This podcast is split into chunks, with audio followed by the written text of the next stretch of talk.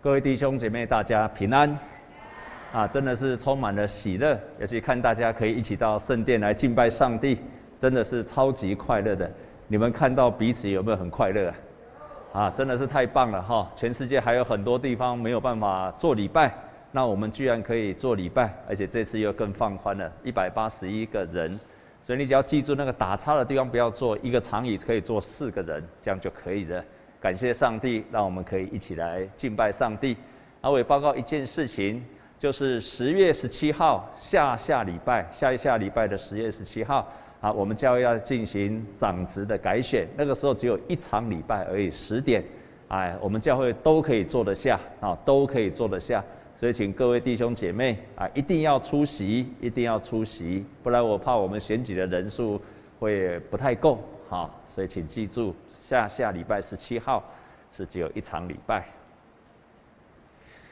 啊，我在上个礼拜用一个主题，就是教会会胜过一切的黑暗，教会可以胜过黑暗。上帝把胜过黑暗的权柄给了教会，所以教会拥有了天国的钥匙。感谢神。啊，哎，那我们先跟左右的人跟他说，很高兴跟你一起敬拜上帝。啊，真的很高兴哈，太高兴了！好，哎呀，我们隔离了好久，没有办法一起敬拜神。啊，这个礼拜我仍然要用教会这个主主题来跟各位分享，教会是一个圣洁的学校。我最近常常在读一些早期台湾的宣教师他们所写的一些传记，而我特别注意到一件事情，我最近在读的当中注意到一件事情，你知道吗？长老教会开始宣教是一八六四年的十月五号，所以快要到一八六四年的十月五号，从南台湾打狗，就是今天的高雄地方登陆，所以那一天就是开始宣教的的开始，好，基督教在台湾宣教的开始。那我特别注意到，你看到一八六四年，那我最近看了一个宣教师啊，他叫做啊那个诶，冈维林，冈维林牧师。那他是专门从厦门，然后来在台湾帮大家施洗的。他来的时候，那个时候是一八七一年。请问，这样基督教到台湾几年了？我就知啊，你没在听。基督教在台湾是哪一年？多少？一八六四。然后这个甘牧师来是几年？那这样那个时候。基督教在台湾几年了？七年。事实上，只有短短的七年。但是在甘维林他的日记，他居然这样子写，他这样写了一段话。他说：“非常值得注意的是，基督教明显的改善了当地的礼俗、社会习惯，甚至是人的仪表。”那些粗鲁的习惯、下流的语言、身体的污秽，甚至是地痞流氓，都被温和、礼节、整洁，还有安适所取代。基督真的是一个伟大的改革者。七年当中，一个基督的信仰。就改造了当时候的台湾的基督徒。那个时候呢，他体会到基督真的是一个伟大的改革者。我特别注意到他的传记当中有一个人叫做邓和，这一个人在当地被叫做“黑狗”啊，“黑狗”啊，你可能听不，黑狗就是那种很凶的人，很粗俗的人。当时候早期一个“黑狗”啊，黑啊的是一种很粗俗，他很凶，脾气不好。甚至可能是地痞流氓的人，这一个人就自己，他为什么到教会来？好奇，他一开始是好奇，但他到了教会之后，他发现到几件事情。他到教会的时候，弟兄姐妹，人家讲福音呐、啊，跟他讲福音哦，他听不懂；跟他讲福音听不懂，然后跟他讲圣经，他也听不懂。告诉他祷告，他也不会祷告。弟兄姐妹，你现在要祷告很简单，你已经都会祷告了。可是你要想象，在一百五十年前、一百六、一百五十多年前，那个时候的台湾人，他们早期你叫他拜一拜，他会；你给我新名底下，你跟他讲话拜拜，他会讲。可是你叫他对空气来讲话，对空气来祷告，他不会，他不知道什么叫做祷告。我看到这一段太有趣了，他不知道怎么祷告，福音听不懂，圣经讲不懂，然后祷告也不会。亲爱的弟兄姐妹，这样子的人怎么变成一个基督徒啊？但是在他的传记是这样说：这一个邓和啊，他要花很长的时间才能懂福音，但是当时候的教会的弟兄不因他的贫困。罪恶和悲哀来回避他，听不懂圣经的话，不会祷告，听不懂什么叫福音，他只是知道主内的弟兄姐妹并不会因为他贫穷可恶而不接纳他，就是因为被接纳，所以甘牧师在他的传记说，这一个人后来成为一个非常敬虔的门徒，非常敬虔的门徒。我看到这一段记事的时候，突然在神的面前悔改了，因为我开始做传福音，开始在牧会的时候，尤其特别，我以前在以前的教会牧会的时候，开始的时候，每一次啊，有新人来，有新人来，然后我有一次来进进来一个新人，啊，那个人很高很大很壮，那个新人来又是一个忧郁症的，然后一来就开始打瞌睡，不止打瞌睡。又会打呼，然后来这个地方，每次就就这边一直打呼打瞌睡。我在心里面好几次跟上帝祷告说：“上帝啊，他来这边干什么？上帝啊，你为什么带这样子的人来到我的教会？拜托你把他带到隔壁的教会去好了。”我真的那个时候心里这样祷告说：“上帝啊，我又没办法帮助他，你把他带到别的教会去啊。”如果他今天来到我们家，我就说：“上帝啊，拜托这个人不要再来做礼拜了，请你把他带到济南教会或双联教会去，或者带到灵粮堂去啊。”可是，在早期的最开始的那些教会，他们就是因为这样子的接纳，让这一个阿高啊、欧高啊兄变成了一个敬虔的基督徒。教会是什么？创设长老教会的牧师加文，他这样说：“因为我们软弱，所以我们不能够从教会这个学校修学，反而一生要做这个学校的学生。听懂吗？意思就是说，你不可以从教会，他把教会形容是一个学校，在学习上帝的话语、学习敬虔、学习圣洁的一个地方，而你。”这一生都不可以从这个学校毕业啊！让我们跟左右的人跟他讲说：你一生都不会毕业了。你一生都不可以从教会毕业，因为你都需要教会来帮助你。它是一个很好的学校。在今天所读的圣经节，我们特别注意到了，我们特别注意到了，在教会是什么？教会它特别提到了四次相交。好，以前传统叫做相交。后来人把它翻成团契，好，就是彼此交流、彼此交往。他在这边一共提到了四次的相交流。第一次，第一个，他提到了说，我们与父相交。所以在今天我们所读的约翰一书的第三，呃，一书的一章的第三节，他说，我们乃是与父并他儿子耶稣基督相交。好，我们将所看见、所听见的传给你们，使你们与我们相交。我们乃是与父并他儿子耶稣基督相交。这个意思就是说，约翰那些门徒，他们首先经历到跟上帝之间的相交流，接着他们把他所看见、所听见，甚至所触摸过的，就传给了其他的、其他的信徒，就与他们继续的相交。我们认识信仰、认识福音、认识真理，都是由先由一个人、少数的人，他们认识了基督耶稣之后，然后他们相交之后，他们再去传递给别人，就像蜡烛就传给其他的蜡烛，他就开始相交流，然后开始相交。所以，我们与基督耶稣、与天父相交，然后我们开始与你们相交。但是接下来呢，变成是什么？我们与你们与父相交。接下来就是变成你们跟天父有相交，而且不止与天父相交，最后变成你们要彼此相交。所以这边一共有四个相交。第一个相交就是有一些人他先经历了天父，他跟天父有相交。第二个，他把这样的经历分享给弟兄姐妹，然后他们就开始跟其他弟兄姐妹有相交流。然后接下来呢，你们开始直接跟上帝有交流。然后最后一个第四个就是我们彼此之间有相交流。所以在这个地方提到四个相交，相交有时候也翻成团契。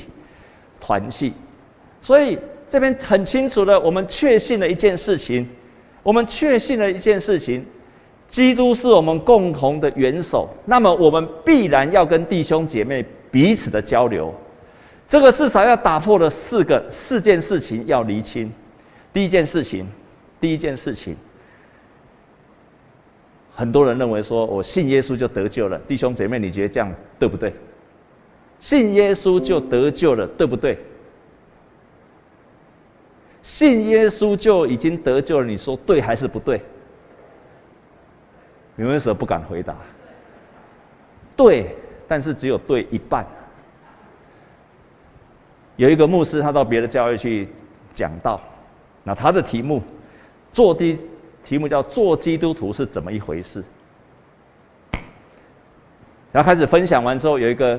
刚信主的人，刚受洗的就举手问牧师说：“牧师啊，你们教会刚开始传福音给我的时候，告诉我说信耶稣就得救了，哪里知道我信了耶稣进来之后，还要参加团契，还要参加门徒训练，而且还要十一奉献，还要服侍，还要去传福音。你们怎么一开始都没有说清楚？进来之后才知道后面还有那么多事要做。所以我今天要说清楚，要说清楚。”在中山教会，别的教会我管不到，但是在中山教会，信耶稣是一半，没有错。我们信了耶稣可以得到拯救，可是信了耶稣之后呢？你需要加入教会，你需要进入加入教会。我一定要厘清这一点。我们在现在开始幸福小组的布道，那个幸福小组的布道为什么只不会只有一次告诉你要信耶稣你就得救？不会这样子，他会告诉你说祷告是什么，他会告诉你教会是什么，他会告诉你耶稣基督是什么。还有，你成为一个基督徒之后，你可以过教会的生活是什么？这样才叫做是一个完整的福音跟教导。第二件事情，信耶稣是只有是我跟上帝的事。我常常听到很多弟兄姐妹，尤其你是孤鸟型的人，我常常听到这样讲：啊，信耶稣是我跟上帝的代志，信耶稣是我跟上帝的事情，对不对？对不对？对不对？啊！你们不敢讲了哈，对还是不对？我觉得你们不太有确信。信耶稣是我跟上帝的事，对一半，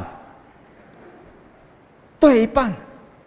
信耶稣没有错，我们一定要跟上帝连结。可是这个地方说得很清楚，你只要信了耶稣，你就必然要跟弟兄姐妹要有相交流，所以。你绝对不可以过着一个独来独往的基督徒生活，你也不可以过着一个孤鸟的基督徒生活。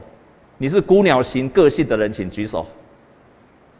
孤鸟型不喜欢与人家交流的孤鸟型的基督徒，请举手。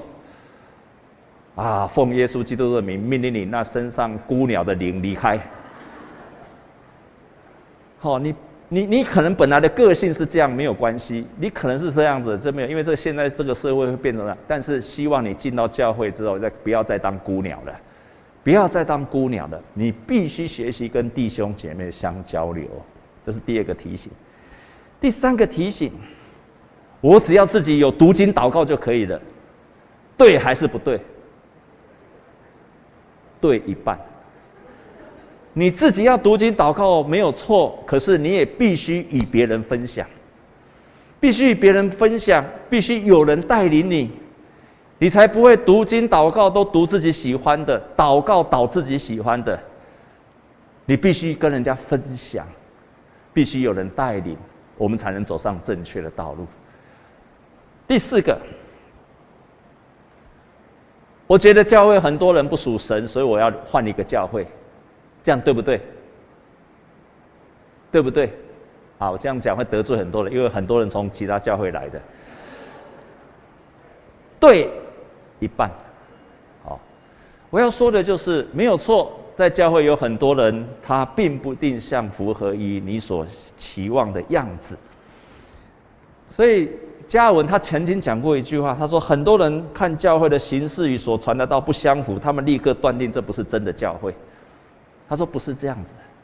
如果你遇到这样子的人，你应该迫切为他祷告。你要迫切为他祷告，让他可以改变。因为我们如果确信上帝是我们共同的父亲，耶稣基督是我们共同的元首，我们就一定要跟弟兄姐妹彼此用爱来联合，而且互相的分享自己的恩赐。我提出这四个，愿帮助你能够澄清这件事情。在教会里面，为什么我们需要彼此的相交？因为教会是要成为一个圣洁的学校，我们一生当中都在这个学校里面学习，过着一个上帝喜悦的圣洁的生活。教会如何帮助我们成为一个圣洁的人，符合神喜悦的人？因为教会会带领我们，而且会教导我们。教会就是信徒的母亲，她生我们。怀孕我们，为我们奶。上帝虽然可以一夕之间就让我们成长，但是他却喜悦我们在教会的教导之下来成长。从旧约开始，就开始有会幕、有圣殿，然后设立祭司。所以从旧约开始一直到今天。基督教或者早期的犹太教，全部都是透过这样子的聚会，然后上帝设立了祭司，然后做教导的工作。所以这就是上帝喜悦的方式，让他的儿女在他的圣殿里面被教导，然后在那个当中成长。教会不止这样子，我们在教会当中也靠着圣灵的同在学习到圣圣洁，也靠着圣灵的同在学习到圣洁，没有错。我们自己祷告也可以激励到圣灵的同在，可是我们在圣经上多数看到圣灵做极大的工作，都是在我们一起祷告的时候。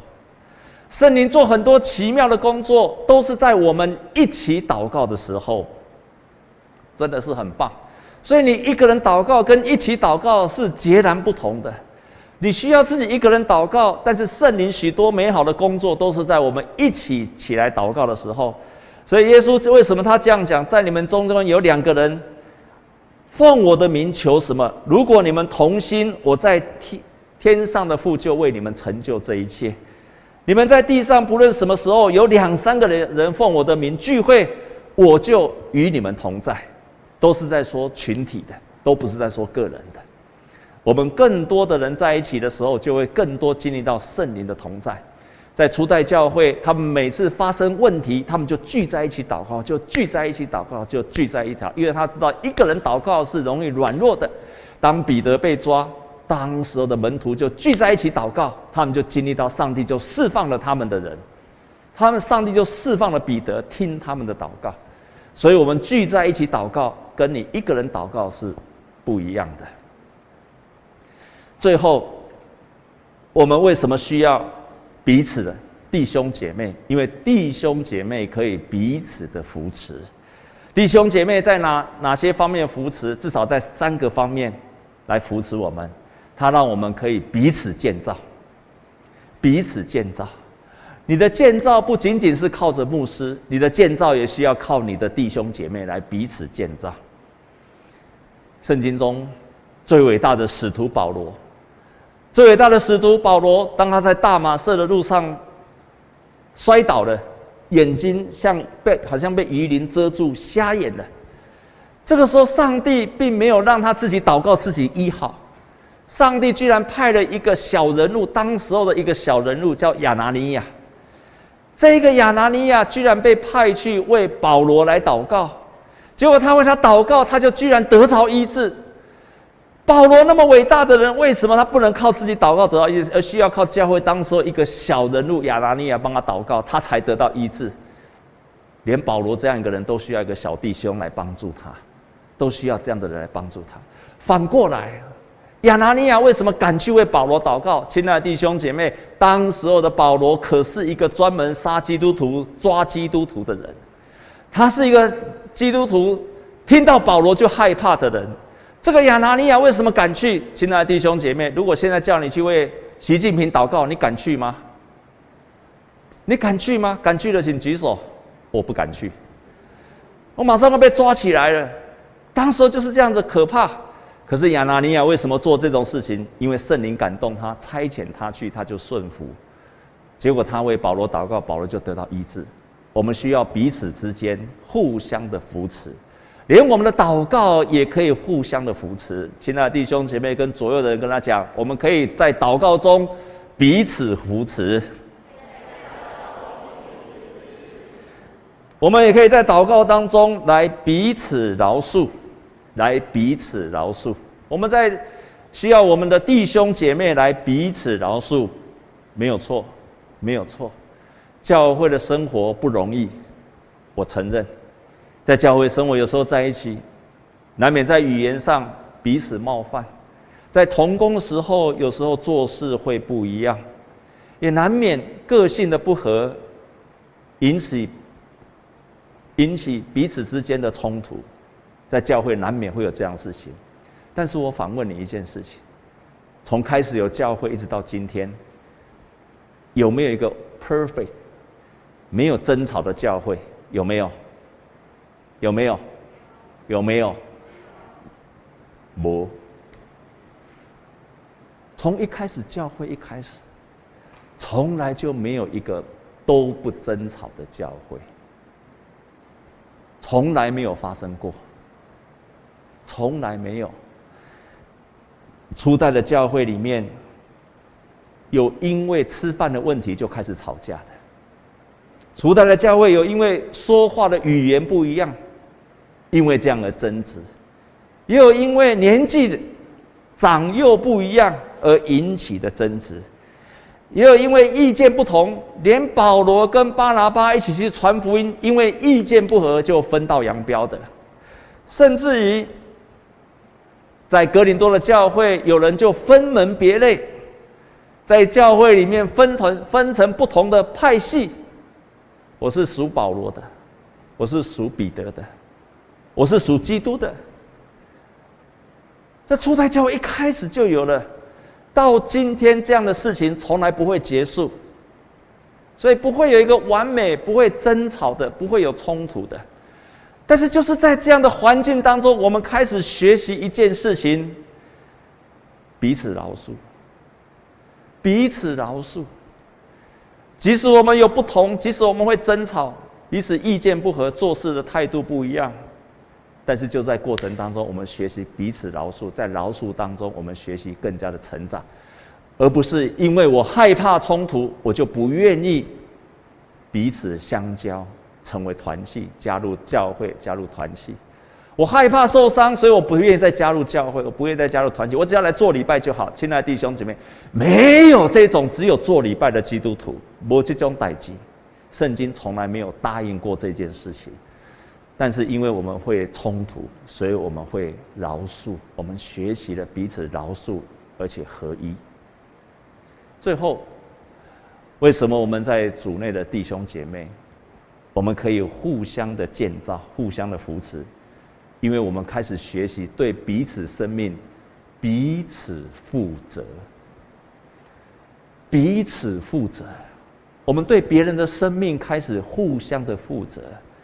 你的生命有亏损了，我要对你的生命负责；我的生命有亏损，你也对我的生命有负责。就是因为这个样子，我们建造了基督的身体。就是因为这样子。我们的生命在教会里面，这个圣洁的学校里面被建造出来，因为有人对你的生命在负责任，对你的生命在负责任。我们在常常参加小组的时候，有这样的分享：弟兄脾气很不好，这个不好影响到家庭的生活，引起到夫妻的关系。这个弟兄怎么办？他来到了团契，来到了小组。小组的成员不是只有跟他分享上帝的话语，我们在小组的当中，小组长就直截了当的跟他讲：“你脾气不好，你要改；你脾气不好，你要改，小组一起来陪着你改。这就是生命互相的负责。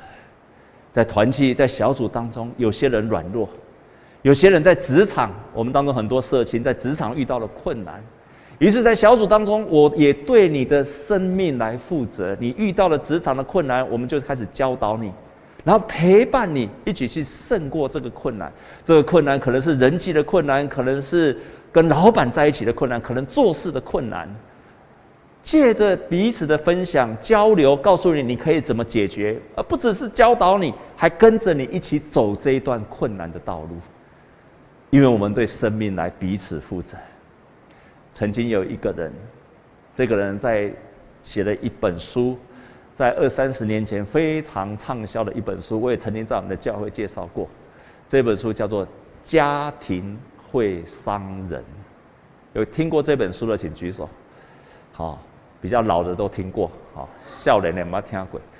家庭会伤人，他在表述就是说，我们各位都一直以为家庭是一个美满的家庭。他说：“no，多数的时候，我们所有的伤害都是在家庭经历到的，而这个伤害不只是小孩子的时候，还会跟着你一辈子。”这个作者就是这样子走过来的。他爸爸是一个酗酒的人。他一生当中最恨酗酒，他也立志绝对不要酗酒，因为他爸爸因为酗酒毁了他的家庭。可是就是这样子，就是这样子。你觉知并不等于你可以做得到，很不幸的，非常不幸的，他自己也变得酗酒。他为了戒戒掉这个酗酒，他决心去读神学院，后来变成一个神职人员。他没有想到这个，他以为这个这件事情可以，因为他成为神职人员，他成为一个可以去帮助别人的人，可以去戒掉这件事情。亲爱弟兄姐妹，我向你干单，没有办法，没有办法。一直到他参加了一个团体，这个团体是让他可以全然的分享，这个分享包括他酗酒的问题、原生家庭的问题，包括他。羞愧的事情，就像我们小组一样，就像我们小组一样，他把他所有羞愧的事情都分享出来，在那一刻，他才真正经历到了释放。你有没有觉得很奇怪？不是上帝直接医治了他，不是上帝直接医治他，是他在小组的当中，弟兄姐妹的接纳医治了他。多数的时候，请注意听我这句话。为什么你需要加入教会？你需要加入小组？多数的时候，上帝的医治不是你祷告医治。我必须要跟你说，多数的时候不是这样子的，是因为你归属的那个团体，上帝借着你所归属的团体跟小组医治了